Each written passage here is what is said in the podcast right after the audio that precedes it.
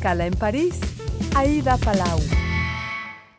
Bienvenidos a todos a este programa de Radio Francia Internacional y de France 24, hoy dedicado a la política francesa y más concretamente al Partido Socialista francés, cuyo congreso se acerca, está previsto para finales de enero, pero parece que este partido histórico no levanta cabeza desde la derrota de Lionel Jospin en 2002, con unos resultados catastróficos en las últimas elecciones presidenciales y diluidos ahora en la Asamblea Nacional en una coalición de izquierdas liderada por la Francia insumisa. Y para aclararnos en qué está el Partido Socialista francés, tenemos en nuestros estudios a la periodista Astrid de Villene. Astrid, muchísimas gracias y bienvenida. Hola, gracias. Bueno, Astrid eh, es jefa del servicio político del HuffPost, ha seguido las campañas políticas de François Hollande, de Jean-Luc Mélenchon, Emmanuel Macron y del conjunto de los partidos de, izquierdas desde el 2011 y además acaba de publicar un libro, Los siete pecados capitales de la izquierda, editado por eh, la editorial eh, Latés. Em, yo le quería preguntar ¿Por qué haber escrito un libro sobre la izquierda y si los pecados capitales eh, son exclusivos de la izquierda francesa? No, podríamos eh, decir lo mismo para la derecha em, francesa, pero yo quise escribir sobre la izquierda porque me parece muy preocupante su situación política, porque hace tres elecciones presidenciales desde 2002 que no pueden ir a la segunda vuelta de la presidencial y que el Rassemblement Nacional, la extrema derecha, está en, en, esa segunda vuelta. Así que para mí hay como una emergencia para esos partidos para ganar. Sí, ha habido como en los últimos 20 años una excepción, ¿no? Que ha sido François Hollande, pero hay como ese, ese declive. En este libro, em, bueno, analiza todo esto a través de los siete pecados capitales establecidos por Santo Tomás de Aquino y explica los errores, ¿no? Del Partido Socialista francés a partir de lo que eh, usted llama un fracaso fundador, cuando Lionel Jospin eh, se queda fuera de la segunda vuelta en, en 2002 y pasa la extrema derecha de Jean-Marie Le Pen fue todo un shock. Eh, junto al conservador eh, Jacques Chirac. Y para eh, ilustrar esto vamos a, vamos a pasar una secuencia. Imaginez juste une minute, Monsieur le Premier ministre, hmm, Monsieur le candidat, hmm, que vous ne soyez pas au second tour. Oui. Vous votez pour qui Bueno, pues es una entrevista previa a esa primera vuelta. El periodista le pregunta a Jospa, imagine por un segundo, señor candidato, que no está en esa segunda vuelta, por quién vota, y suelta una carcajada. ¿Qué pecado capital comete Jospa o el Partido Socialista en ese momento? Para mí, en el libro y para la prensa de la época también es la soberbia, el orgullo, porque mm, la primera cosa del, de este pecado es mm, cuando no dudes. Y entonces él es primer ministro en esa época, hay más o menos ocho candidatos de la izquierda y no piensa que pueda, Jean-Marie Le Pen y la, extrema derecha pueda ganar eh, esa, esa vuelta. Y en realidad nadie lo pensaba en esa, en esa época. Mientras que en 2022, en esa elección presidencial, lo mismo pasó. Así que la izquierda fue eliminada, y la extrema derecha fue calificada.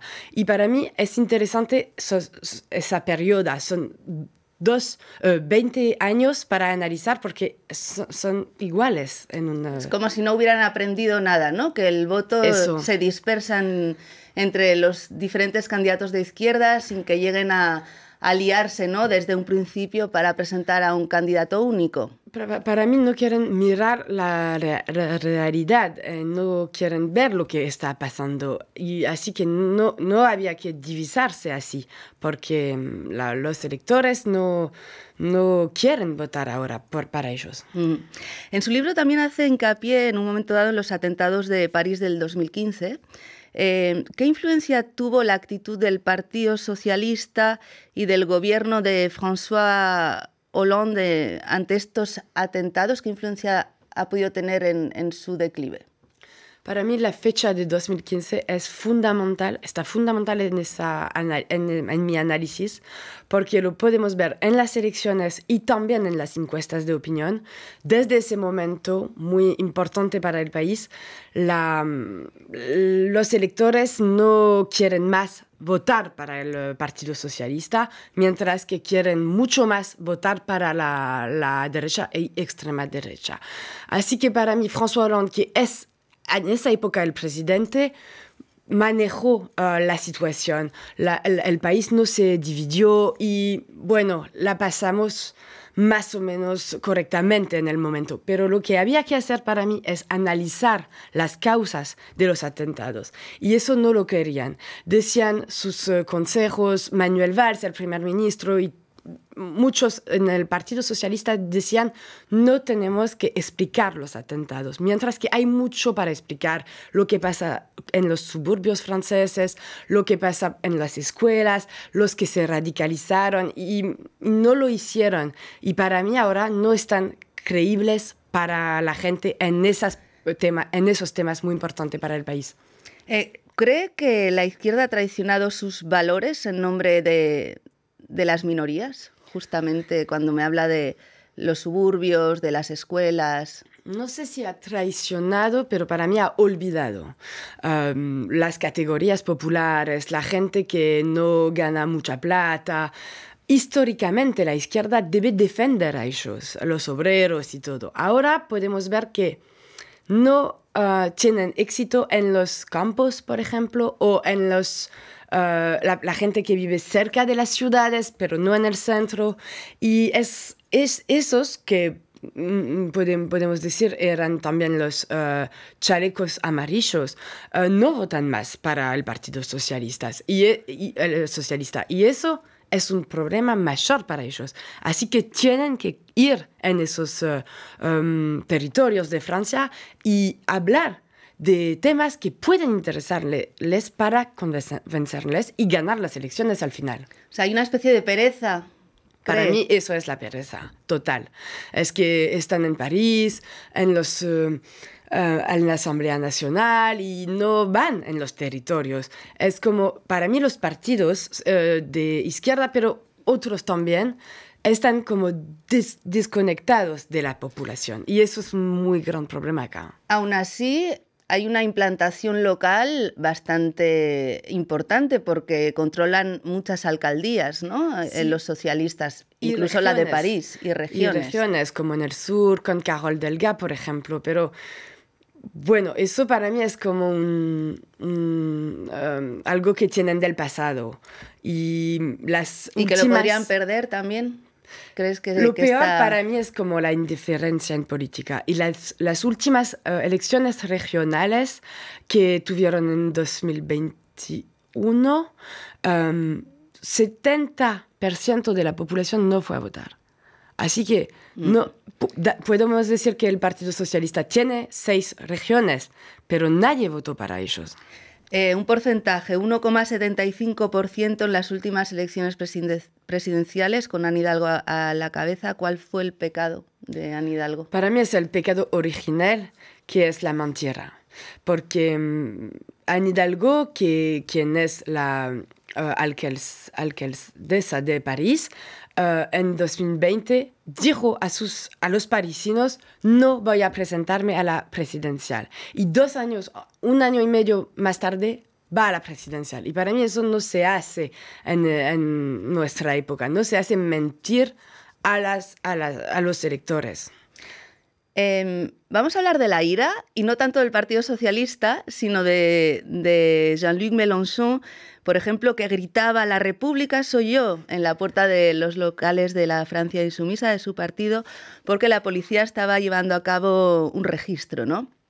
Eh, sin embargo, en las últimas elecciones presidenciales, Mélenchon bueno, eh, se ha erigido como el líder de la izquierda francesa. ¿No le ha pasado factura este pecado a, a Mélenchon? No, para mí Mélenchon uh, no está en la pareja, porque trabajó y su movimiento trabaj, trabajó un montón sobre el programa, la ecología, um, muchas cosas. Es muy, muy rico el, programa de Jean-Luc Mélenchon.